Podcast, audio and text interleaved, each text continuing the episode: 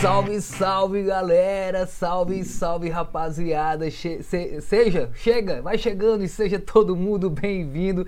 Esse aqui é o nosso Pod Fotocast. Eu sou Marcos Montenegro com o nosso querido Gui Bressan. Fala aí, grande Gui. Meus queridos, minhas queridas, sejam novamente muitíssimo bem-vindos aqui ao PFC, ao Pod Fotocast. Então, o podcast onde se pode, pode falar sobre tudo tudo, tudo que você quiser, tudo que você tem estas pulguinhas cotidianas atrás da nossa orelha, elas pode vão ser foto, pouco a pouco faladas aqui. Eu sou o Guilherme Bressan, especialista em História da Arte, mestre em Fotografia Contemporânea, trabalhando há já uns 7, 8 anos com soluções imagéticas vale. para os clientes, algo que é muito boa, mais boa, complexo e valioso do que um simples conjunto de fotos. Então, aqui estamos muito felizes, eu e Marcos Montenegro, que já está aí com seus 20 e poucos anos, debulhando as temáticas, hoje com esta camisa maravilhosa, é então, aí, quebrando cara, as valas é. da fotografia Tô brasileira. Sejam essa, muito bem-vindos. Essa, essa camisa aqui é em comemoração aos meus 31 anos anos de surf, meu camarada. Hoje eu acordei assim com o espírito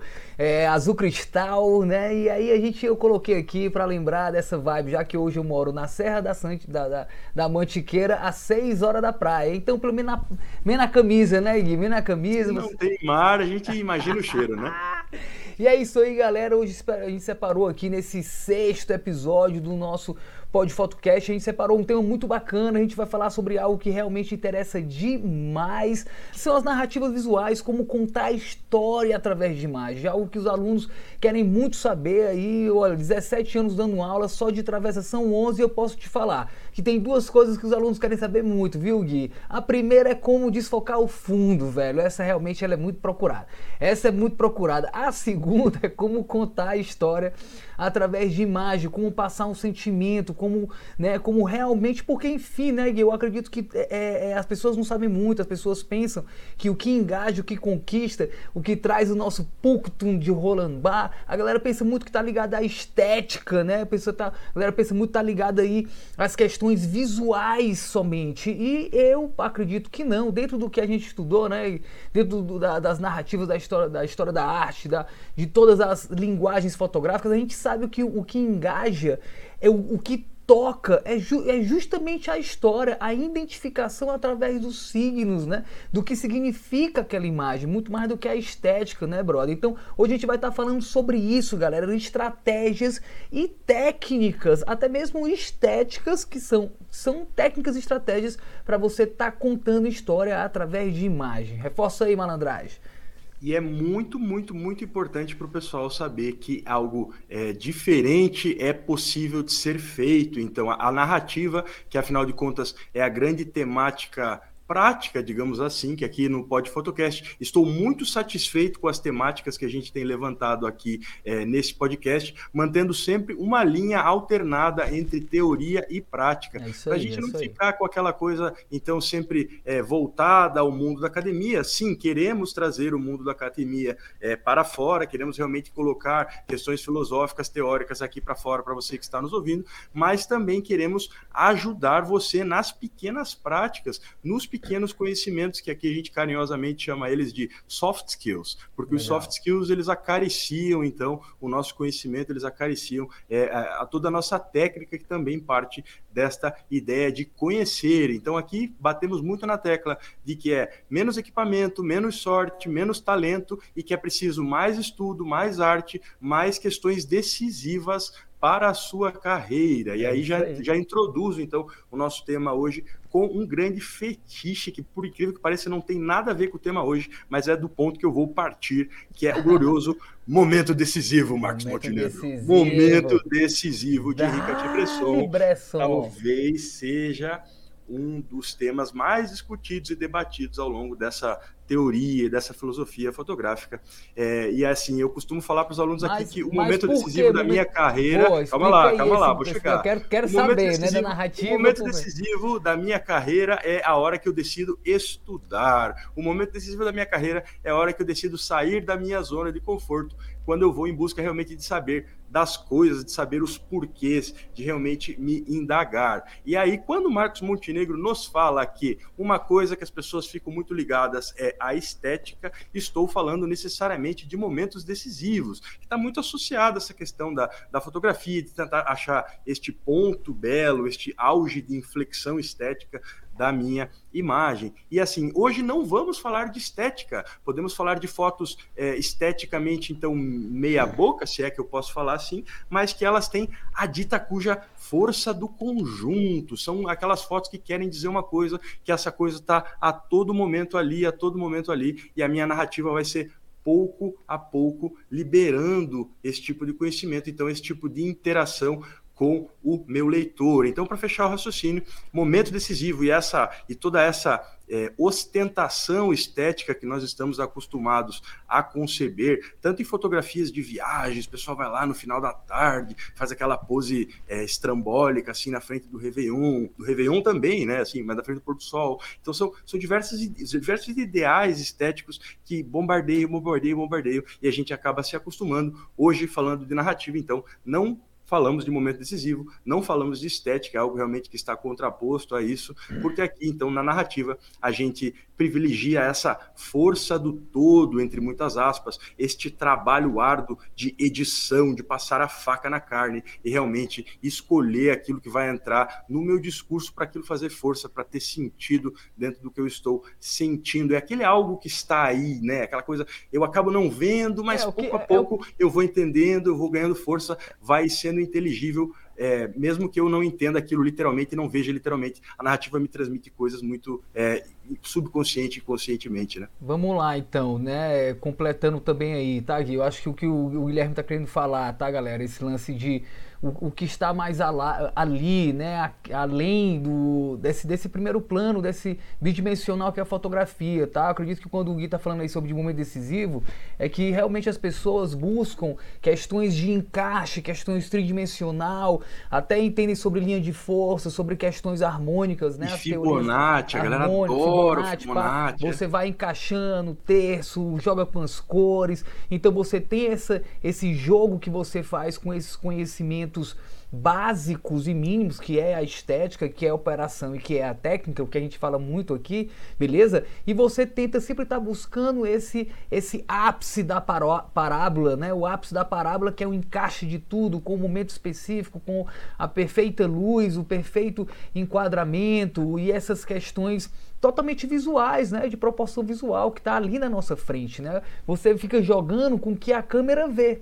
Sendo o que nós sempre falamos aqui e reforçamos mais é o que a câmera não vê. Lembra que o fotógrafo, né, a missão do fotógrafo é ver aquilo que a câmera não vê, de acordo com o Flusa. E é isso que a gente está sempre priorizando aqui, as questões de que eu falo tanto aqui, né, de semântica, de interpretação quaisquer que sejam os nossos tão queridos e falados aqui signos, né?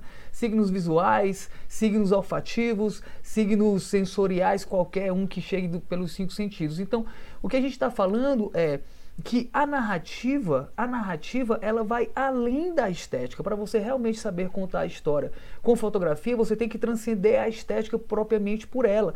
Claro que questões estéticas existem um porquê, certo? E respondem também certas perguntas dentro da nossa narrativa, como por exemplo os enquadramentos. A gente vai falar sobre planos fotográficos aqui e você vai ver que cada plano fotográfico ele tem uma força narrativa, ele responde dentro da nossa narrativa, ele identifica uma informação importante dentro da narrativa. Então, o pra... que automaticamente quer dizer alguma coisa diferente para aquele que lê. Exato, exato. Então lembrar que, né, apesar de a gente, a gente já, não sei se a gente falou especificamente desse conceito do Henrique Cartier-Bresson do momento decisivo, mas a gente pode depois, em um, em um episódio teórico, discutir um pouco mais além dele. Eu praticamente não acredito nesse conceito porque a fotografia, para mim, ela é feita, ela começa muito antes do clique, ela começa antes da câmera, o que a gente está falando aqui, e para mim a fotografia ela não termina. Eu sou muito mais dos filósofos do que dos fotógrafos. A fotografia ela vai estar tá sempre sendo finalizada pelo espectador, por sua carga histórica, cultural e sua realidade. Então, o que eu acredito é que você tem que trabalhar bem as questões técnicas estéticas operacionais, as visuais propriamente dito, tudo que a câmera vê, com as questões interpretativas, semânticas, né, que está aí na esfera das ideias, né, da, da realidade. Porque se você trabalha com essas duas questões, você vai conseguir botar pistas e induzir uma narrativa, mostrando bem o teu personagem, mostrando bem a tua locação, mostrando bem a tua ação, né, o acontecimento dentro de qualquer história. Lembre-se, é a história que engaja, é a história que conquista o espectador, hein?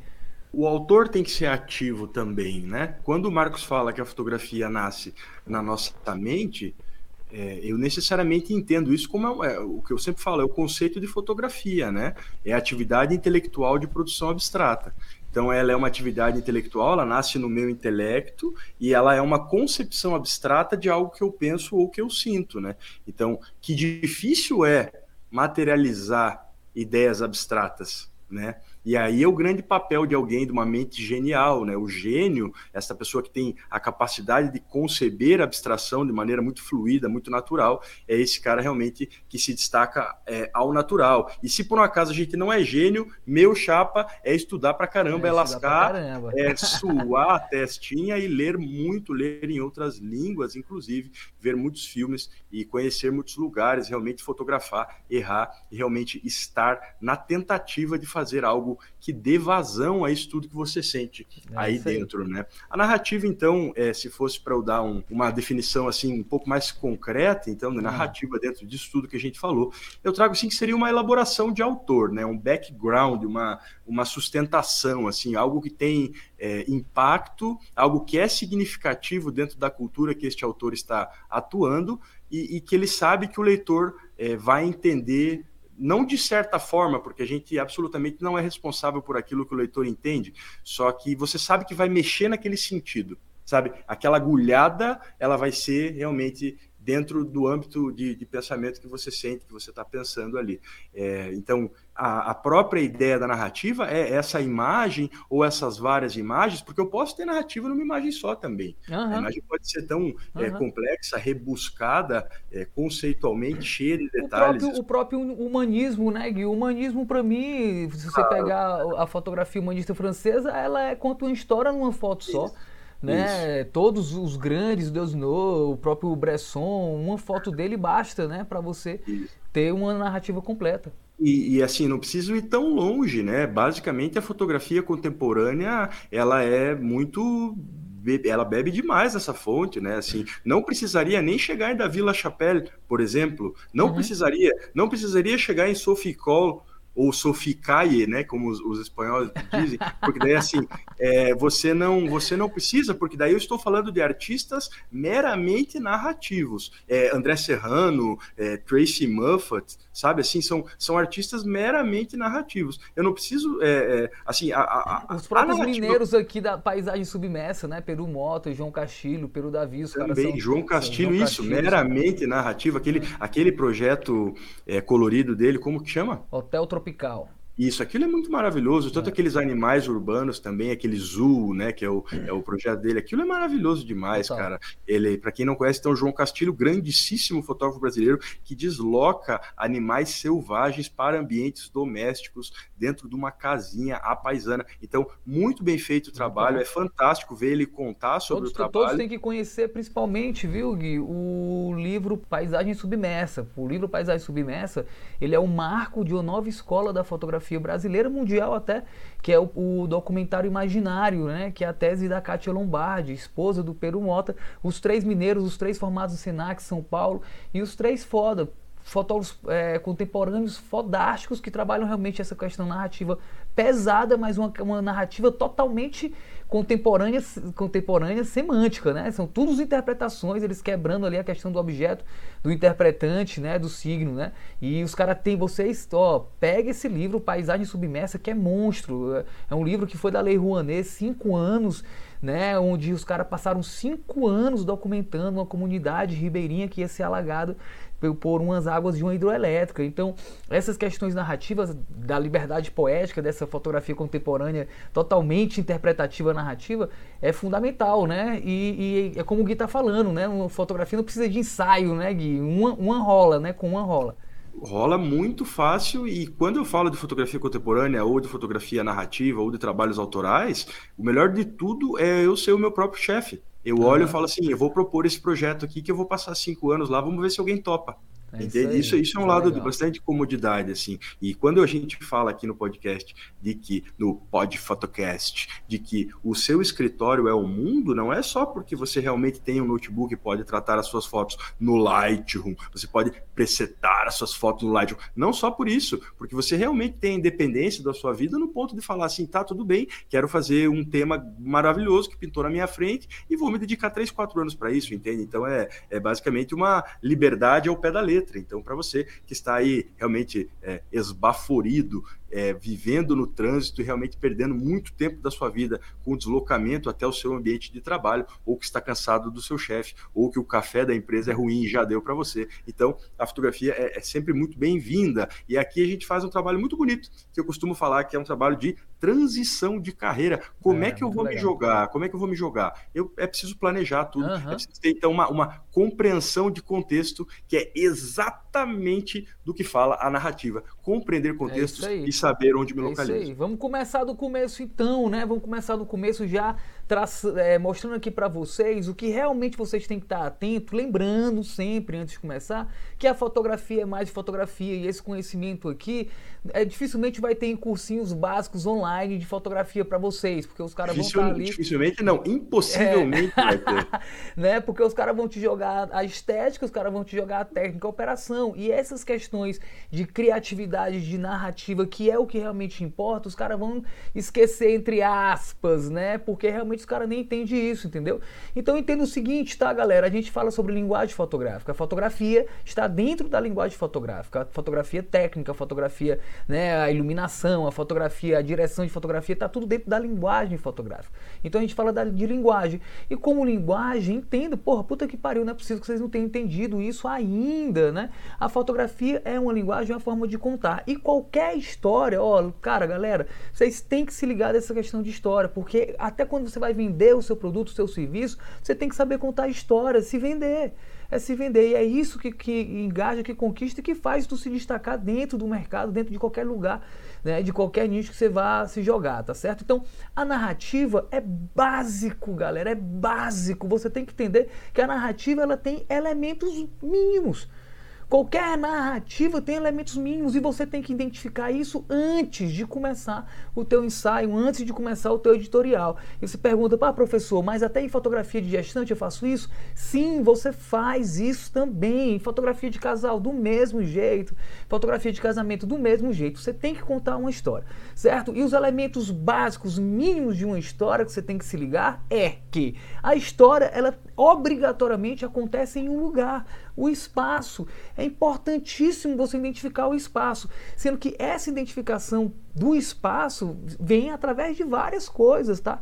Uma das coisas que a gente vai estar falando aqui são os planos fotográficos que tem lá o enquadramento, altura de câmera, lado de, né, lado de câmera, etc. Mas você tem que identificar os espaços, inclusive com questões semânticas, né, significativas, né? Você coloca ali uma piscina perto do seu motivo, você está identificando o espaço através do signo da piscina. Se você coloca ali um campo de futebol ou a praia, você está identificando o espaço. Mas entenda que dentro do teu ensaio certo? Você tem que identificar o espaço, faz parte da narrativa. Toda narrativa acontece em um lugar. Depois você tem que identificar o personagem principal. O que, que é? Quem é esse cara?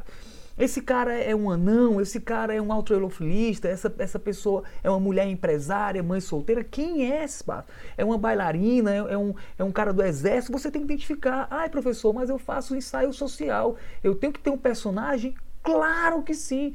Entenda, você vai fotografar lá uma mãe que está grávida e o papai que vai ser pai, enfim. E os caras querem fazer um ensaio. Por que, que tu não utiliza da tua da fantasia desses caras? Pô, o cara é um empresário, mas o sonho dele, o sonho dele era ser piloto de avião. Pô, por que tu não faz um ensaio desse cara dentro de um aeroclube, por exemplo? Você vai utilizar, certo, desse personagem que é o sonho desse cara e trabalhar com esse enredo. Então, se você identifica o espaço, você identifica o personagem, porque tem que ter, cria essa história, uma história, claro, que, que, porra, que é um desejo, né? É um anseio do teu cliente, ó, óbvio. Mas você tem que identificar o local, tem que identificar o personagem, quem é essa pessoa, né? A partir de quem é essa história. Você tem que identificar a ação, o enredo, o que está acontecendo, é sobre o quê. Tem que ter uma ação, não é possível que esse cara acordou e morreu. Não, vai ter que ter uma história acontecendo. Então, são elementos mínimos de uma narrativa, certo? E se você realmente for fera e já tiver aí com a percepção expandida, viu, Gui? Você pode entrar mais e aplicar o sentimento. Então, são para, dentro do que eu acredito, numa narrativa mínima visual, e, aí vai envolver os planos, porque os planos contam isso, ajuda muito a contar isso. Você tem que responder essas quatro perguntas, tá, galera? Onde estou? Quem sou, o que estou fazendo e o que estou sentindo. Esse sentindo, esse sentimento vai ajudar muito, por exemplo, para os detalhes. Né? Vai ajudar muito, por exemplo, você chegar perto da, da, do sujeito, tá ali com uma grande angular, pegar a lágrima caindo, um sorriso no canto da boca. Então, você tem que entender que essas quatro perguntas têm que ser respondidas dentro do teu ensaio ali de 5, 10, 12 fotos, estourando 15, pelo amor de Deus. E você vai tra tra trabalhar questões técnicas e estéticas, sim, para alcançar essa é, essa informação. Tu tem que passar isso. Então, na, quando tu for fotografar, é importantíssimo tu saber o teu tema e, e desenvolver e tentar descobrir pelo menos essas quatro respostas, né? Onde estou? Quem sou eu? Onde vou? Assim, sabe aquelas coisas realmente bastante do beabá? Então faz parte também. Não, e quando o Marcos fala, e quando o Marcos fala percepção é, expandida, é, está subentendido que aconteceu uma identificação não só do espaço externo, mas também do espaço interno. Assim, o que é que minhas roupas estão vestindo? Entende? Assim, eu também sei onde estou, eu também sei por onde vou, entende? Eu já não sou, sou totalmente crua. Eu sou uma pessoa que me preparei, né? Total. Que eu tenho, tenho uma relação à ideia de contexto. Então, é, a narrativa tudo desde conta, né, Gui? Mundo, tudo conta tudo, a roupa, tudo... o cabelo, a luz que tu usa, se é contra a luz, se é a favor, se tu tá fotografando da altura do chão, se tu tá fotografando de uma altura mais alta, tudo vai contar dentro dessa percepção, né? Então, entendendo essa ideia de contexto e entendendo esse meu conhecimento prévio, então conhecendo essa minha cultura, esta demanda estética, aí sim estético porque é o sentido que os outros acham bonito, é, eu me posiciono. Desde que a narrativa é narrativa e desde que o mundo é mundo, vai daquele que está narrando escolher o que ele inclui ou não. E a narrativa isso, também é omitir isso. certas coisas, assim, eu não preciso total, sempre ser total. totalmente, totalmente transparente, entende? Porque sendo totalmente transparente, ontem a gente começou mais um curso semestral aqui na escola e eu falo sempre para os alunos, sendo totalmente transparente, vai ter aleatoriedade na minha fotografia. A aleatoriedade não pode ter. Eu não posso da, ser Diane aleatório. Arbus, né? A fotografia é o segredo de um segredo, da Diane Arbus, isso. ela falava, né? A fotografia é o segredo do segredo. Você nunca pode revelar tudo, porque você perde a, a poética. Você tem que ter um nuance, né? A fotografia ela não pode revelar tudo, Isso. porque você vai coitar a interpretação, a subjetividade do espectador. Isso, mas são, são dois momentos, e eu gostaria de chamar atenção para isso. São dois momentos bastante diferentes. E aí, assim, eu não vou me tolher de fotografar o que me parece interessante. Na pior das hipóteses, eu vou deixar isso para um segundo momento para a edição para a hora que eu vou realmente escolher. E aqui há que ficar mais do que claro que edição e tratamento não são coisas iguais, tá? As pessoas falam assim aos cotovelos, editar fotos, eu me arrepia, me põe os pelos de punta. É, é, uma coisa assim que não pode ser confundida, porque edi edição é uma coisa, é escolher, é escolha, tá totalmente a ver com o vídeo, esse cut, essa uhum. coisa que me interessa, eu vou cutar, eu vou pensar ela, eu vou editar, então retirando ela do todo a partir da ideia da própria narrativa. Então, o que, que vai entrar para minha narrativa? Então, tá, isso está editado, isso está escolhido. E aí, num segundo momento, existe o tratamento de fotos, e para quem está ouvindo a gente, vai, a gente está autorizado a bater na bunda de vocês se vocês realmente continuarem falando errado isso, porque, por favor, para mexer nas cores e deixar bonito no Photoshop, por Photoshop é tratar foto, não é editar, minha gente. Por é favor, fica aqui o pedido de coração para todos vocês. Então, narrativa é compreensão do contexto, tá?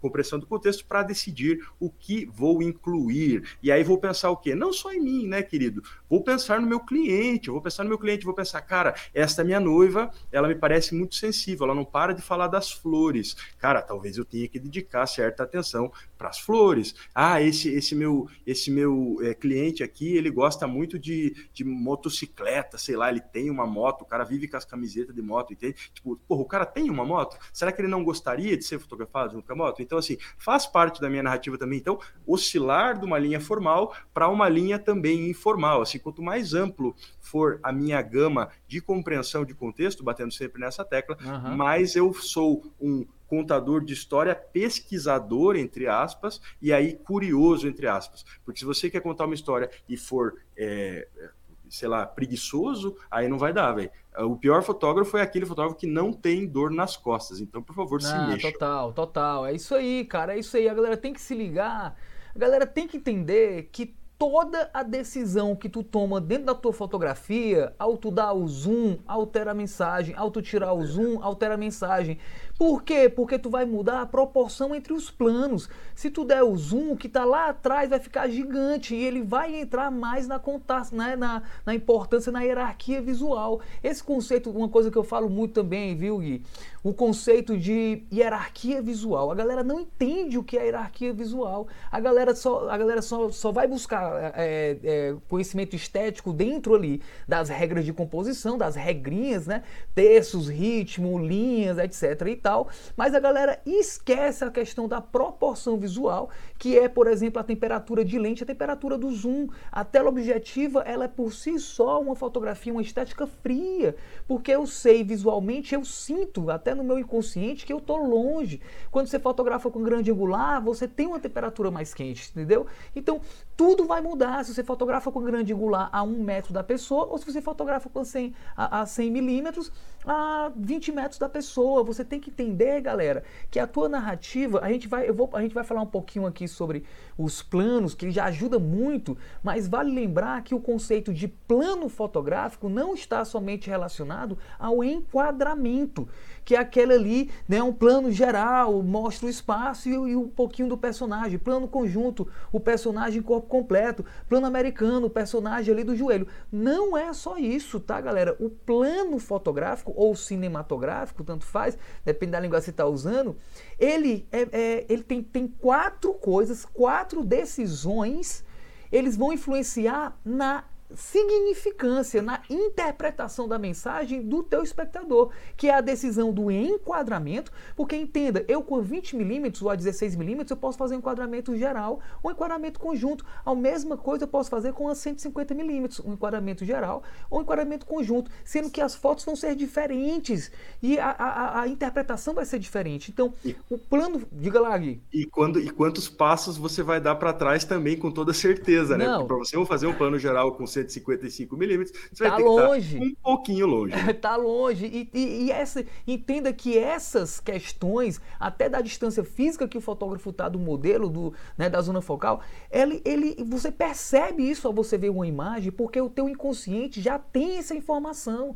Ele já sabe que quando a imagem está aparecendo de certa forma, você sabe que o cara está longe e que está com a tela objetiva. Então, essa escolha de distância vai sim alterar na percepção do leitor. Assim também como a altura da tua câmera, brother. Se tu tá em pé ou se tu tá deitado, vai mudar tudo. Porque tu vai entrar ou em plongé ou em contra-plongé, ou em zenital ou em contra-zenital. E esses ângulos de câmera, isso se chama altura de ângulo ou ângulo de câmera é sentimental, brother. Você meter um plogê você meter um contra plogê é sentimental. Você tem que entender isso. Então entenda que o plano fotográfico, o enquadramento conta, o ângulo de altura, o ângulo de lado, que é 45, que é lateral, que é frontal e que é de, de, de costas Muda também você fazer um plano de alguém de costa e fazer um plano de alguém de frente, é completamente diferente de questões sentimentais.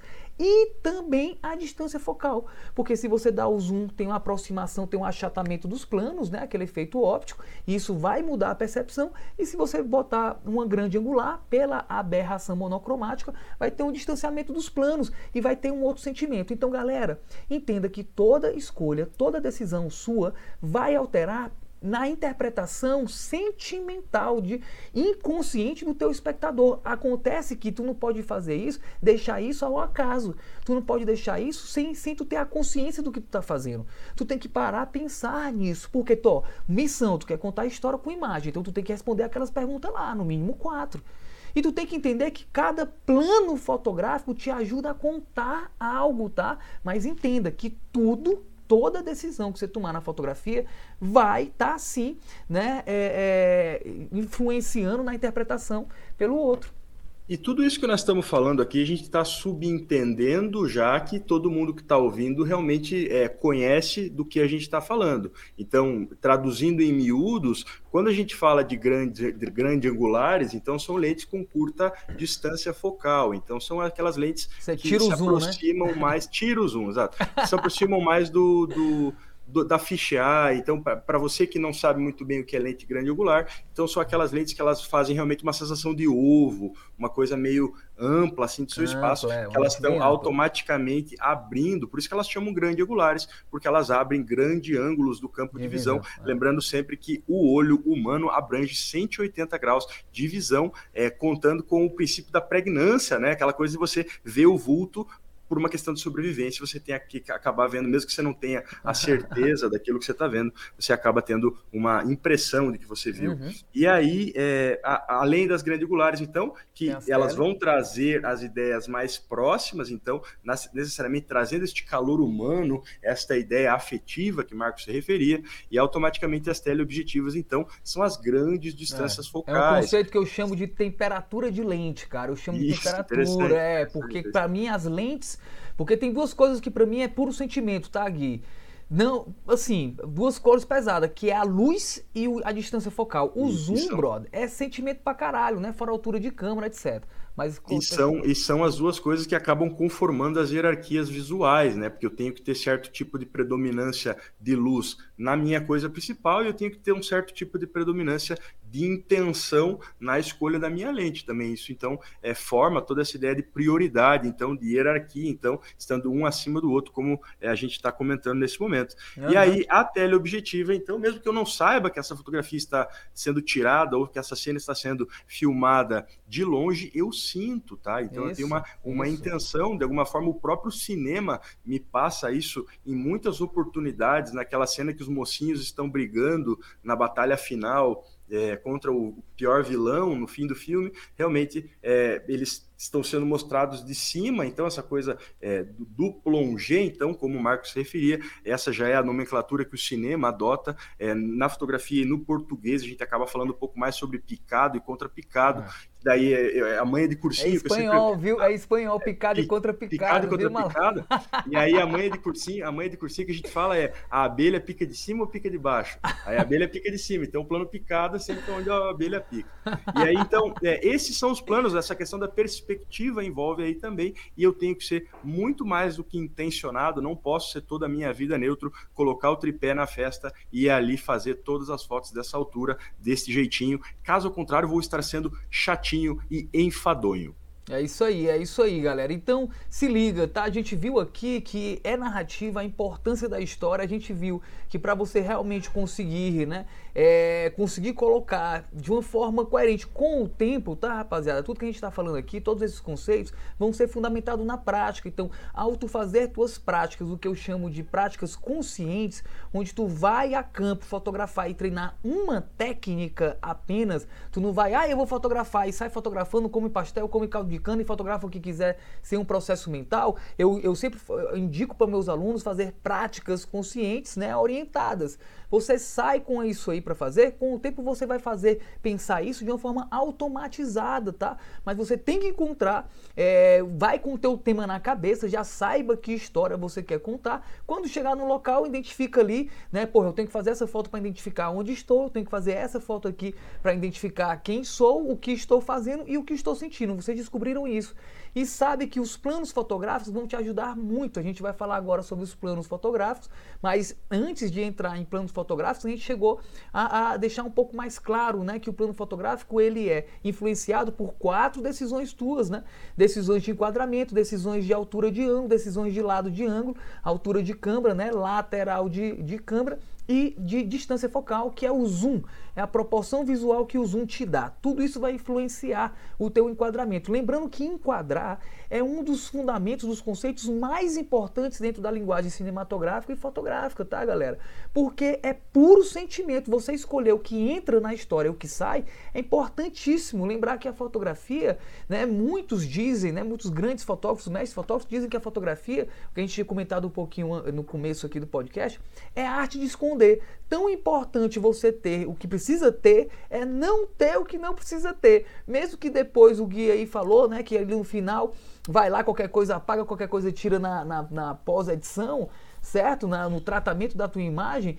Não, não, não estou falando disso. Não estou falando disso. Estou falando pós no sentido, justamente a confusão, eu estava advertindo para você não fazer essa confusão que aconteceu. Não, mas tu Porque falou... assim, uma coisa é editar fotos, é escolher as melhores. É escolher, então eu não vou deixar de clicar, de mesmo que depois, mesmo que depois eu vá omitir. Não, não, Outra beleza. coisa é tratar. No sentido de tratar, não, não estou falando aqui faça foto de qualquer jeito e tire no Photoshop depois. Não, não, não, não de forma nenhuma. Então é uma forma de é. pensar aquilo que eu vou mostrar na narrativa ou não. Não, não, mas eu, eu sabia que você não disse que era para fazer foto de qualquer jeito, não. Eu estou dizendo que você fotografa para não perder a foto, Isso. certo? Porém, eu sempre sou daqueles para fotografar, fotografar menos para fotografar mais, né? Fotografa menos para fotografar mais, porque você tem que ter, aí que é o para mim o momento decisivo é quando você acerta o clique onde no clique tá só o que tem que estar tá, e não está o que não precisa estar, tá ligado? E tá lindo. Né? E tá lindo, é mais ou menos isso, tá? Então você entender esses conceitos, que você precisa responder essas perguntas, que precisa ter um começo, meio e fim, que precisa saber onde tá, quem tá, o que tá fazendo, você parte ali para os planos para os planos fotográficos. E os planos fotográficos eles são de fundamental é, é, é, importância dentro desse, desse, dessa jornada de imagem, galera. Porque a gente precisa contar história em qualquer lado. Qualquer lado. Eu vou fazer um edital, um prêmio, você precisa contar uma história, começo, meio e fim. Você precisa ter uma coerência, você precisa ter uma tipografia visual, né? A gente vai falar também sobre essa questão do que eu chamo de tipografia visual, que é uma coerência visual dentro da tua narrativa. Mas vamos terminar plano aqui primeiro, tá? A gente, tá, a gente fala para pessoas aqui de todos os níveis, tá, galera? Tanto iniciantes também como essa é a nossa intenção, tá?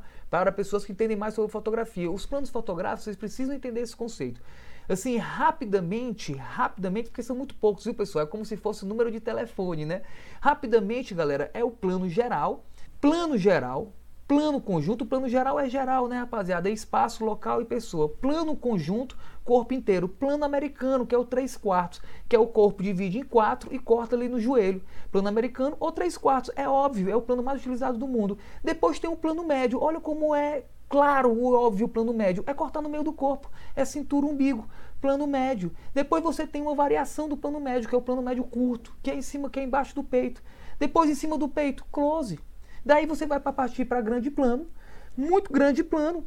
E detalhe, acabou. Se você ver, são poucos. Geral, conjunto, americano, médio, médio curto, close, grande plano, muito grande plano. E detalhe, são nove. São nove. Ah, tem, os, tem os, o, grande plano geral. Ah, é um plano geral mais aberto, mais uma variação. Ah, porra, então memorizar esses nove planos é ok, professor? Deu, deu certo? Já vou saber contar na história? Não, porque você precisa entender o que que um plano desse fala, né, brother? O que, para que existe esse plano dentro da narrativa? Isso tu vai aprender na fotografia? Não. Onde é que eu aprendi? Olha, eu vou dizer isso aqui, viu, Gui? Eu não aprendi isso dentro dos meus cursos da fotografia. Eu aprendi isso de uma forma clara e óbvia dentro, dentro da minha formação de cinema, mano. Na minha formação de cinema, porque no cinema, quando tu tá lá no cinema, brother, cara, isso aqui é passado de uma forma muito delicada e muito assim clara, porque você não pode acessar outros conhecimentos dentro da narrativa cinematográfica se você não entender o que, que cada plano cinematográfico diz, informa para que, que ele serve, mano.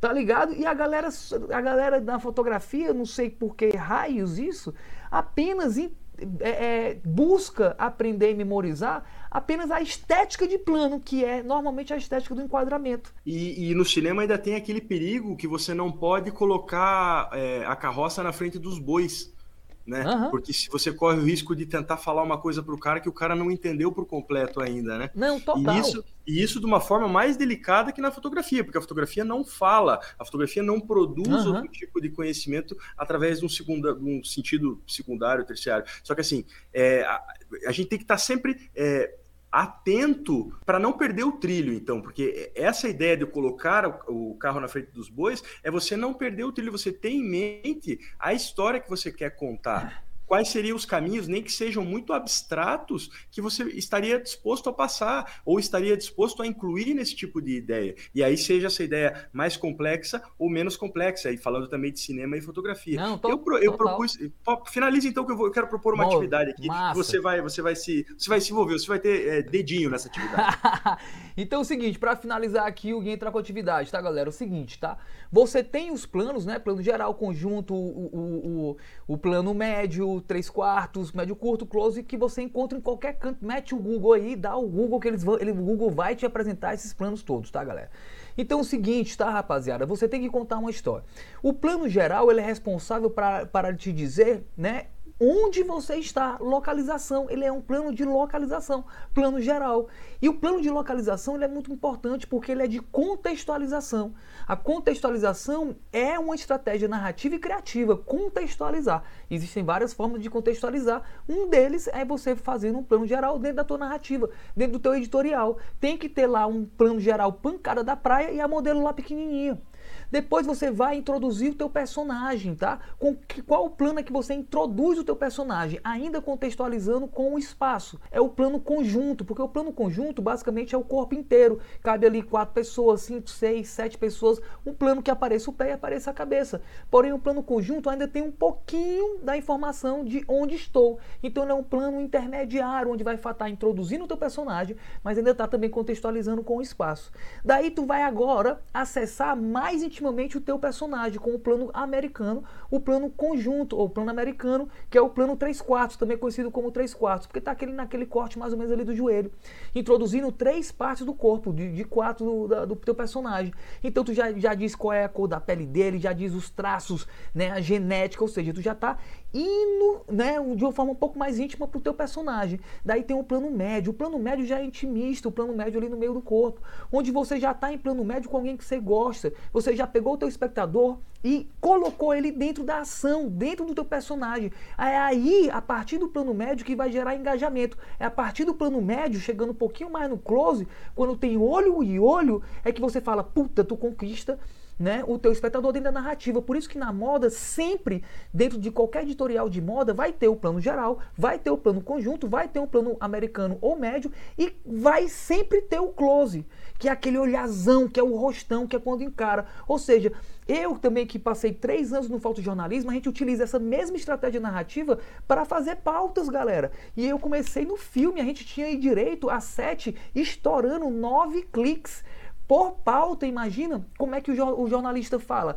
Cara, o editor de fotografia, e eu tinha ali meus 19 anos, 18 anos que eu estava no jornal. O cara falava assim, meu irmão Marquinho, começa do macro pro micro, como entra, chega junto e sai fora. Ou seja, a gente fazia mais ou menos quatro cliques do macro indo pro micro e depois quatro cliques voltando. A gente começava na grande angular, depois conjunto, depois. Cara, isso aqui é básico, porque eu aprendi no filme. No filme eu não tinha como errar. No filme eu tinha que entrar na narrativa certinho. E no jornal era batata, era plano geral, plano conjunto, plano médio, plano é, americano 3 quartos, plano plano médio. Aí a gente podia fazer ganhar um pouquinho de um close, de um detalhe e depois voltava. Isso eu faço na moda, todo mundo faz isso na moda. Plano geral, plano conjunto, plano americano, plano médio, médio curto, close e depois metia um olhão, um detalhe que é o suor no, na, nas costas, que é aquele que engaja. Então você tem que entender isso. Claro que você sabe agora que os planos, a, lembra né, que a partir do plano médio e plano médio curto, vai ter, vai ter um puta sentimento. E quanto mais detalhe, mais sentimento, porque tu jogou o teu espectador colado na pele do, do, do teu personagem. Sendo que tu não pode entrar de uma forma qualquer. A gente não começa, por exemplo, em plano médio a narrativa. Normalmente você não começa em um plano intermediário a narrativa. Por quê? Porque se você começar uma narrativa num plano intermediário, você, vai estar, você já vai estar revelando, obviamente, claro, logo no começo, quem é a pessoa. Então, normalmente, para você gerar uma poética dentro desse, dessa, dessa história, dessa narrativa visual, o que, é que a pessoa começa a fazer? Ou começa a narrativa através de planos detalhes, construindo a personalidade sem mostrar o todo, ou começa a narrativa mostrando o local, a origem, a contextualização desse personagem que entra. Normalmente a gente nunca começa em planos intermediários no meio da narrativa. Por isso que a narrativa tem que ter um começo, meio e fim. E dentro do teu editorial, dentro da tua, do teu ensaio fotográfico, uma foto que entra no meio provavelmente não funciona no começo e não funciona no, no final certo? Então tu tem que entender essas questões. Se tu passar, oh, cara, galera, isso aqui a gente falou aqui em 10 minutos, porra, em 15 minutos a gente falou um conceito que se você aplicar, vai mudar a forma de tu fazer fotografia. Claro que tu tem que ter uma pré antes, né? Mas é basicamente isso, então vamos para a prática agora que o Gui vai mandar pra gente E é o que a gente chama, e é o que a gente chama de é, recheio, né? Assim, o recheio ele nunca vai poder ser é, a entrada nem a saída. E o próprio nome chama recheio, né? São as fotos que vão acabar boa, boa, essa analogia, gostei, viu? A minha narrativa. Eu, eu tinha algumas coisas para destacar. É, lembrando, é, pessoal, que nada é regra, tá? Tudo é tendência. Isso, isso, o que o Marcos, boa, boa, o que boa. o Marcos está falando assim, Muito a gente não está querendo fechar em caixinha, em possibilidade, em probabilidade, em chance de acerto, nada disso. O Marcos está falando uma coisa minimamente aceitável. Então ele está mostrando essas coisas para vocês. Então, por onde eu preciso dar este primeiro passo? Não isso. que eu vá me fechar em regra e trabalhar da Totalmente. forma como a gente fazia, por exemplo, no filme, né? Porque realmente os recursos eram limitados, eu não poderia torrar, sentar uhum. o dedo dedo. Era impossível sentar o dedo no analógico. Então, assim, tudo são tendências, é que nem o zodíaco, né? Não tem aquela coisa mais linda que você. Ah, mas você é sagitariano, né? Tudo louco, livre e tal. Então, assim, São não existe regra. Né? Não existe regra, é tudo tendência, tudo influência, então, é tudo uma, uma, uma, uma, uma um caminho possível, então, nada que seja. É, perpétuo, então duro como uma pedra. Uma outra coisa que eu gostaria de destacar é que, assim, tanto isso, tudo que o Marcos falou de, de, que cada plano significa uma coisa, cada distância focal, ou seja, o milímetro da lente que eu estiver escolhendo é, na minha produção pessoal ou comercial ou autoral, é, vale também para as questões é, de projetos também, questões autorais. Uhum. Então, o Marcos, quando fala preciso chegar no, num plano mais fechado para você realmente gerar engajamento, então estamos pensando em vertentes comerciais. E aí talvez eu trocaria se eu estivesse falando num trabalho pessoal, num trabalho realmente que eu fosse apresentar para alguma banca, alguma, algum tipo de bolsa, algum tipo de incentivo cultural. É, talvez eu falaria, em vez de engajamento, eu falaria empatia, uhum. porque a gente ainda tem sentimento aqui dentro, por mais Não. que nós tenhamos sido é, reduzidos a um papel menos cidadão e mais de consumidor. Total, concordo com você. Eu vi com um linguajar mais mercadológico isso, e você isso. Então, com ó, um linguajar ó, mais acadêmico. Eu mas, te amo mais, também, mais cara, amadinho. Um, um linguajar mais amadinho, porque a gente nem, tem, nem sempre tem que vender a alma para o capeta e tem aqueles que realmente produzem porque amam fotografia e produzem para si mesmos, para essa é, aquilo que eu falo, para fotografias para serem vistas em 40 anos. E aí para a gente entrar no minha atividade, eu tinha a ideia aqui que a partir do que o Marcos fala também, que é, putz, será que eu vou é, mostrar o meu personagem é, sem mostrar o todo? Será que eu vou fazer o que o professor Pasquale e a língua portuguesa falariam de sujeito oculto? Será que eu vou deixar esse sujeito oculto para aquele meu leitor que vai ver esta minha narrativa? Então, é, é uma questão é, de uma decisão muito importante que faz parte deste trilho prévio que estamos falando aqui, que tem que ter começo, meio e fim, senão eu vou me perder nas curvas de Santos. E aí eu queria introduzir introduzir a minha atividadezinha no sentido da gente desenvolver trilhos, tá? Desenvolver trilhos, e aí eu gostaria de propor três grandes temas, e aí o Marquinhos vai escolher um desses temas Bora. e a gente vai jogar é, ideias para o ar e ver o que, que sai. Eu, eu propus assim: quero fazer um projeto sobre o mar, quero fazer um projeto sobre uma cidade no interior que eu gosto muito, e quero fazer um projeto sobre a prostituição. Qual deles vai ser a sua escolha, Marcos Montenegro? sobre o mar, sobre o mar, sobre a prostituição. Sobre o mar, sobre a prostituição e sobre uma cidadezinha no interior que você gosta muito. Olha, eu eu eu iria, cara, eu iria na prostituição. Sabe por quê? Porque quando tem muito amor envolvido num tema, acaba Isso. que você se, se, se, se lambuza, tropeça. Isso. Eu sou surfista, eu ia acabar misturando muito meu sentimento, eu não ia estar tá de fora, eu não ia ter um olhar de fora, eu ia ter um olhar intrínseco de dentro. E uma cidadezinha aqui do interior que eu gosto muito, eu também ia ter muito paixão envolvida e a paixão e o amor acaba cegando, né? Dentro de um uma... Interessante. E olha que bonito isso que o Marcos está falando para a gente. E isso que o Marcos está falando para a gente me traduz é, uma coisa que, também falando dentro da edição, e edição é escolher as melhores, pelo amor de Deus, tá? É. Não é tratar foto, tratar foto é uma coisa, editar foto é outra coisa. Então, assim, muito vinculado à edição, é um processo muito difícil para o próprio fotógrafo que produziu as fotos efetuar a edição nas fotos dele. Porque uhum. envolve justamente essas coisas da questão emocional que o Marcos levanta pra gente. Por isso que existe então, um curador, né? O curador, e por isso que existe aquela pessoa que vai te dar uma segunda opinião, uma leitura do portfólio. Realmente fazer isso, imprimir essas fotos e colocar elas em cima da mesa é uma coisa que, como a mesa de luz que falamos há pouco, é, funciona e ajuda muito essa materialização da coisa, tá? E assim, o processo de edição tem muito da particularidade. E me parece interessantíssimo você escolher é, o tema da prostituição, porque é uma coisa que talvez te, te, te, te te comova mais, te mostre mais desafio, né? Talvez fosse um tema realmente cabeludo para a gente destacar e para a gente tentar pensar em como que eu vou desenvolver um trabalho sobre a prostituição hoje. Então eu teria que é, levar em consideração algumas vertentes. Cara, que difícil é você é, articular um, um, projeto fotográfico hoje é, sobre a prostituição. Primeiro tem a questão da ilegalidade. Segundo tem a questão de que realmente você não é bem-vindo em certos uhum. lugares, principalmente na parte da noite, a partir do momento que você tem uma câmera fotográfica DSLR, que são é. essas que batem palma na hora da foto. Então assim, já começaria por isso, porque é um grande tema delicado. Então se eu fosse tratar a prostituição é num dia a dia de hoje do ano de 2021 é, eu pensaria, cara, o que, que, eu posso fazer? Tentar chegar em determinados lugares e tentar, sei lá, achar. Mas é... primeiro de tudo tem que ser hum? aceito, né, Gui? Tem que ser aceito. Tem que né, ser aceito e tem que. Aquela coisa, não é, não é numa viagem de uma semana que você vai fazer um não. documental sobre a Tailândia, viu? Assim, eu preciso realmente estar imerso neste tema e não é em uma semana que eu vou fazer um documentário sobre a prostituição. Eu vou apanhar uhum, na rua e vão uhum. me roubar. Simplesmente, se eu for realmente é, esta cara larga, esta cara lavada a ponto de fazer ah, isso. Amigo, então, primeiro é. de tudo, é uma imersão, como fazia Diane Arbus, então, chegando muito próximo desses elementos altamente controvertidos, que esta senhora que se mata aos 40 anos, uma grandíssima fotógrafa da história da fotografia, é, nos trazia, então, como que ela conseguia chegar tão próximo?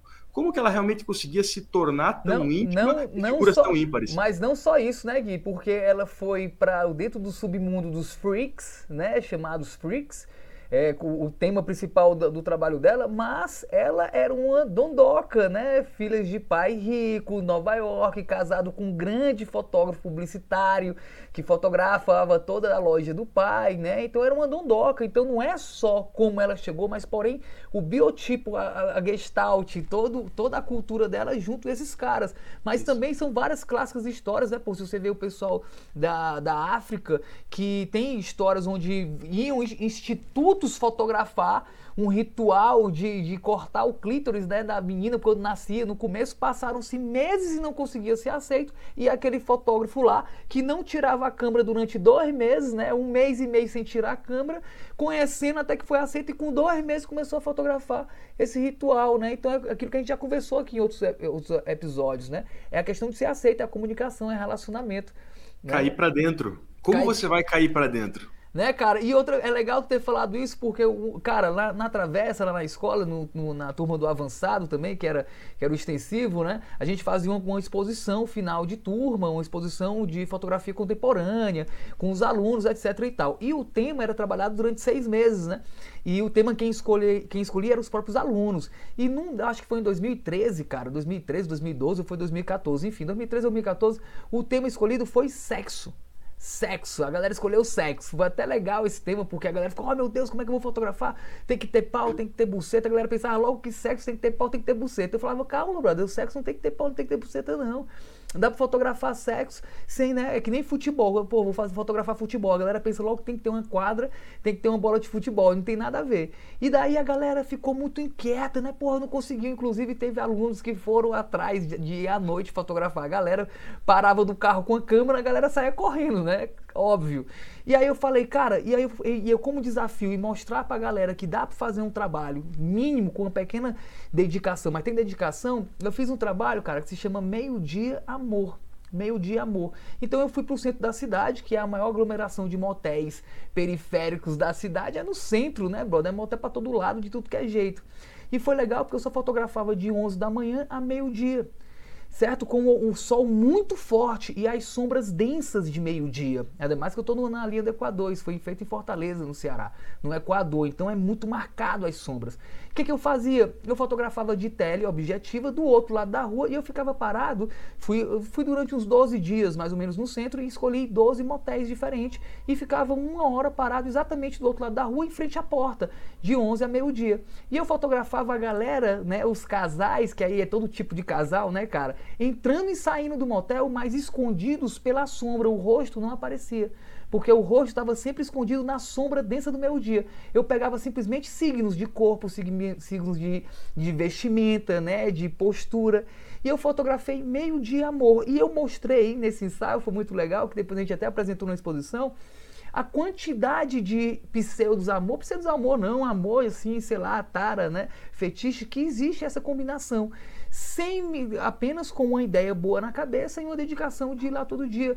E não tinha ninguém pelado, e não tinha ninguém, apenas tinha a entrada do motel com o nome motel e as pessoas, né, homem com menino, velho com não sei o que, entrando então, a partir a partir deste corajoso que vos fala, então este homem íntegro e corajoso por ter se colocado numa tarefa tão cascuda quanto essa, porque qualquer casal arretado que te visse com a câmera naquele momento ia ficar de veras chateado. Então, assim, uma missão quase impossível essa de Marcos Montenegro, que já me deixa a bola quicandinho para mostrar as duas possibilidades de conteúdo que eu acabei pensando para a gente ilustrar a ah. prostituição. Então, assim, diante de um problema prático, o que, que seria mais é, fácil, digamos assim, ou que é, teria mais à mão. Eu conhecer uma prostituta e ficar amiga dela, uhum. amigo dela, a partir do momento que eu vou estar realmente uhum. adentrando, caindo para dentro, Isso. ou eu realmente tentar conhecer várias prostitutas no seu ambiente de trabalho.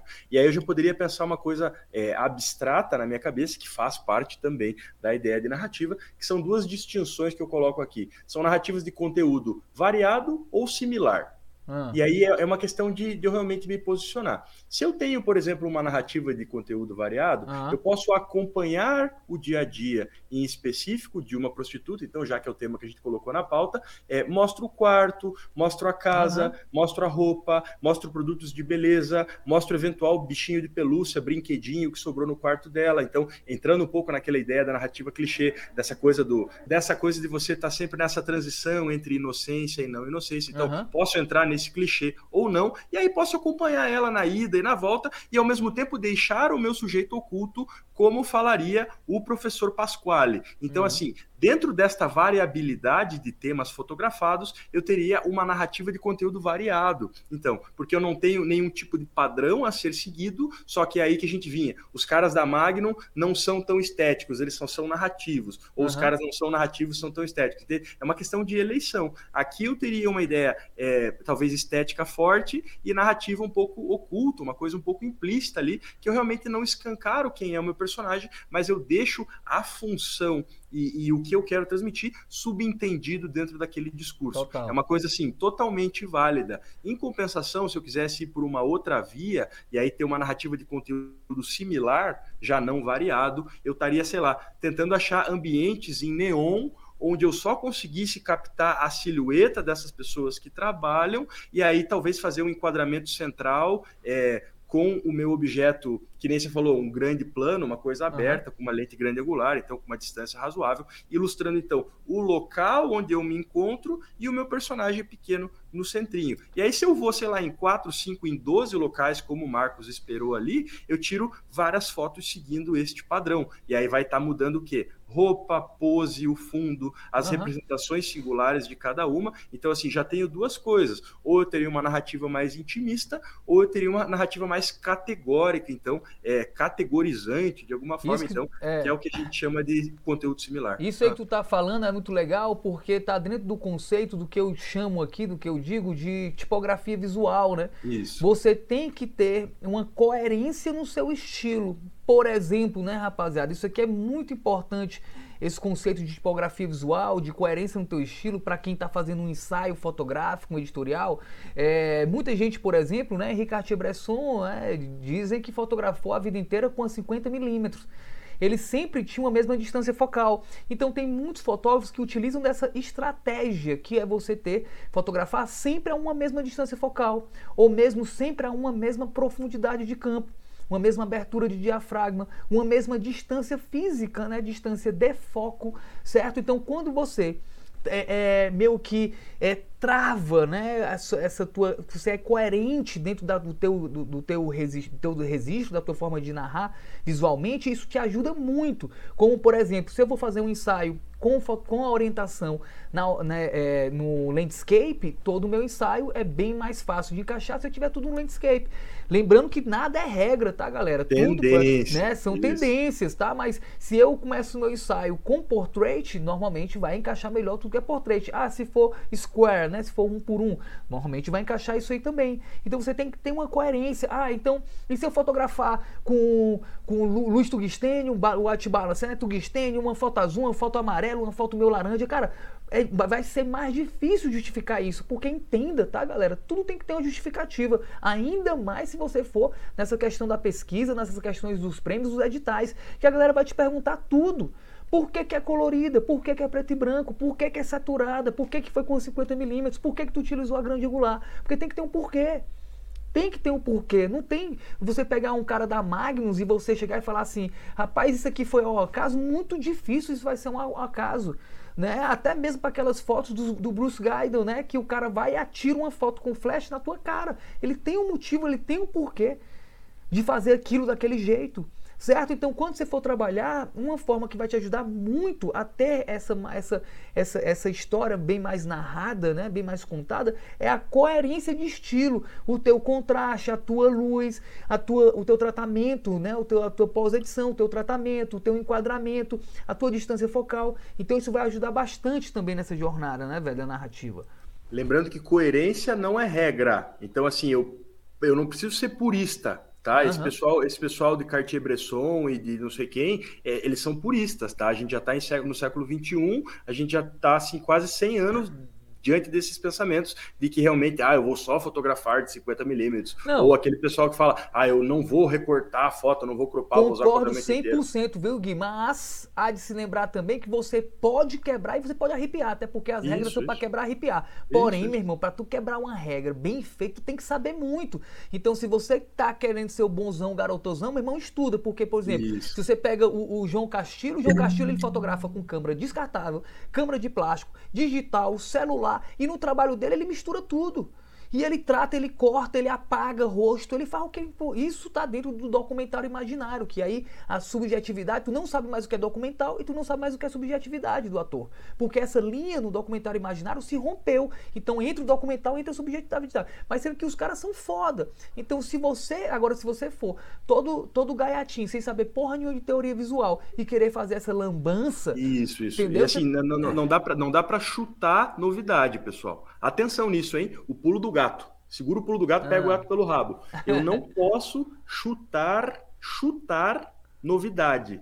Tá? É, eu tenho que entender para fazer novidade, assim, esse é o grande pulo do gato, porque daí assim, que nem ele tá falando, se, se eu for todo bonitão ali, querer fazer umas fotos do, da linha do horizonte tudo torto, não adianta, não adianta, assim, é. assim, tem 99,9% das fotos que você vai ver na tua vida, a linha do horizonte tá deitada, tá no lugar, entende? Assim, eu não posso sair inventando a pólvora, já se inventou tudo, supostamente, as coisas se recriam, e eu não posso, então, chutar a novidade, eu tenho uhum. que ser coerente com a minha novidade. Se eu tenho daí, sei lá, uma luz elétrica, uma modelo toda maquiada, uma coisa bem punk rock, e eu tenho um porquê inclinar o horizonte, é uma coisa sim plausível para eu colocar dentro da minha ideia de possibilidade. Só uhum. que assim, eu não consigo fazer o ensaio da menininha ali agachadinha na rua de paralelepípedo, como a gente sempre vê o pessoal fazendo as ditas parcerias, né? Assim, é. eu falo para os alunos aqui, cara, se ouviu a palavra parceria, corra longe. Saia correndo da parceria, porque parceria onde só um trabalha não vale a pena para fotógrafo nenhum. E coloque é. a mão na consciência. E assim, eu não posso sair inventando a roda, eu não posso sair inventando a pólvora. Chutar novidade, então, é uma coisa que é, não é interessante porque não vai me deixar confortável. Então eu tenho que realmente conhecer para realmente tentar ilustrar melhor a minha ideia. Eu sei onde eu quero chegar?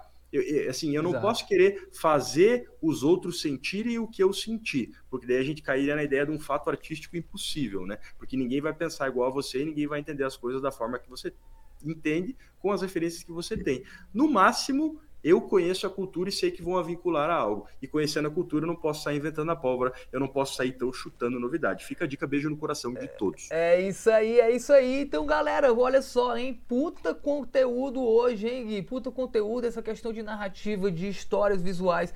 É muito importante, tá? Lembrando que você consegue sim contar história em uma imagem, desde que você esteja realmente expandido a sua mente em questões interpretativas, semânticas, né? filosóficas aí. Mente expandida é cérebro maior, gente. Isso. Não vamos deixar o cérebro estagnar nunca. Quando não. o cérebro aumenta, ele não volta para trás. Não volta para trás. Então, claro que se você tiver bem com questões poéticas, questões semânticas aí, você vai conseguir contar foda uma história em um frame. É mais difícil.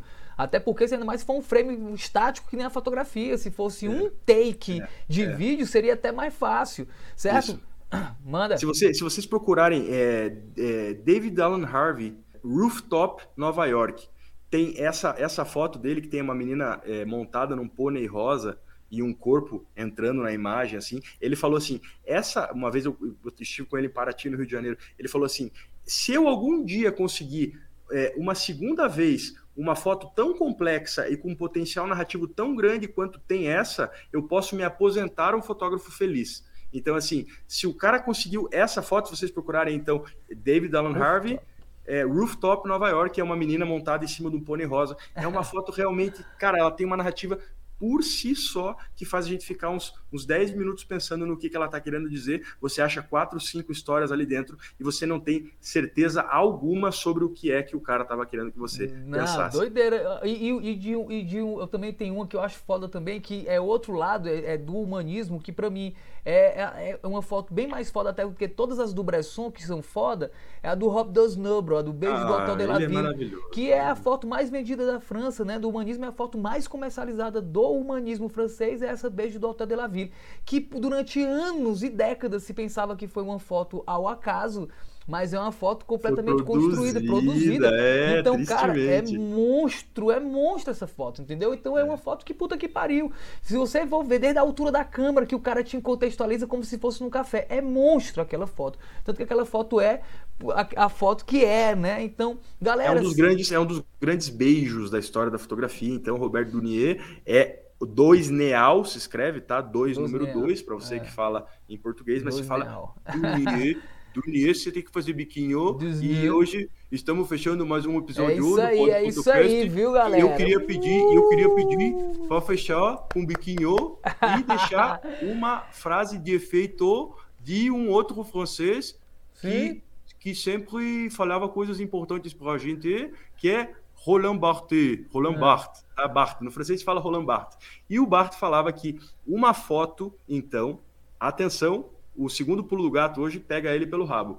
Uma foto não é subversiva quando assusta, e sim quando faz pensar. Total. E isso Total. tem tudo a ver com a narrativa e tem tudo a ver com o podcast é de hoje. É isso aí. Lembrando que não é só essas questões abstrativas, vocês viram que tem técnicas estéticas que se aplicam dentro né, dessa função, dessa jornada que é contar uma história com imagem, tá, galera? Então já sabe, já sabe, já vem, já volta, sexta-feira, sábado, já assiste de novo aqui o nosso Pod Photocast, porque aqui pode o quê, Gui? Fala para essa galera o que que pode. Pode tudo, pode falar com o biquinho, e o bom, e o bom de fazer podcast é que daí se o cara, é, por um acaso, esqueceu é, o que que significava cada plano da narrativa, você pode voltar ali e ver Marquinhos Montenegro com os seus dedinhos, enumerando calmamente quantas vezes você quiser. Aí, tá? aí. Então, assim, os nove grandes planos que o Marcos falou, então, com certeza, se você não estava com a bique na mão, é, com certeza passou batido, mas daí volta lá, volta dá lá, uma verificadinha,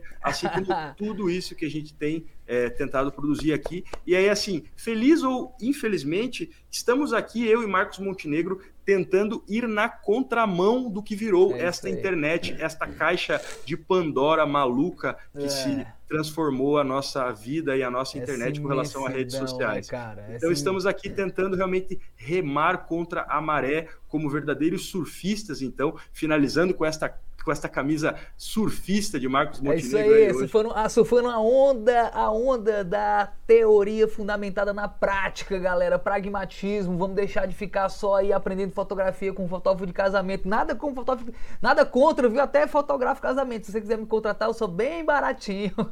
Vai passar o zap ali embaixo, ó, vai entrar o vetor Passa aqui, entra no link, né, galera? Gratidão, satisfação grande, muito bacana, Gui, porra, gratidão, cara, sexto episódio aí, fechando aí com chave de ouro, né? Um puta conteúdo. E é isso aí que o Gui falou, tá, galera? Nossa missão é além, a gente está falando aqui, a gente tem, a gente sabe que não é para todos, é para os que querem mais. Então fique em paz, um beijo na alma, no seu coração, meu querido. Salve Gui. Vamos e no que clima, vamos. E no clima olímpico, então, enquanto ainda é tempo, estamos aqui nesta maratona aquática, dando braçadas, nadando é de braçadas é em contra da corrente, da futilidade, Cont... em contra do equipamento e da câmera top e do fotógrafo de casamento e tudo mais. E já sabe, a gente conta com a energia de vocês e com a propagação da luz de vocês, tá, galera? Então vai lá na escola de fotografia, segue os canais do Geeks, é foda, Gui Bressan, tá? É foda também. Vai lá no nosso Instagram, tanto da Travessa da Imagem como Marcos Montenegro e já sabe, propaga esse conteúdo aqui. Manda lá nos grupos a galera que quer saber mais, que quer expandir, né? A tia, tia também, o sobrinho que gosta de fotografia, que ama fotografia, que tem um celular. Não esquece de propagar, porque o conteúdo ele é horizontal, o conteúdo, o conteúdo e o conhecimento tem que ser passado para frente. Vamos que frente. vamos. Valeu. A tia, a tia que desfoca o fundo, que quer o fundo desfocado, também pode ser uma fotógrafa. Pode Fotocast, falou! Valeu, falou!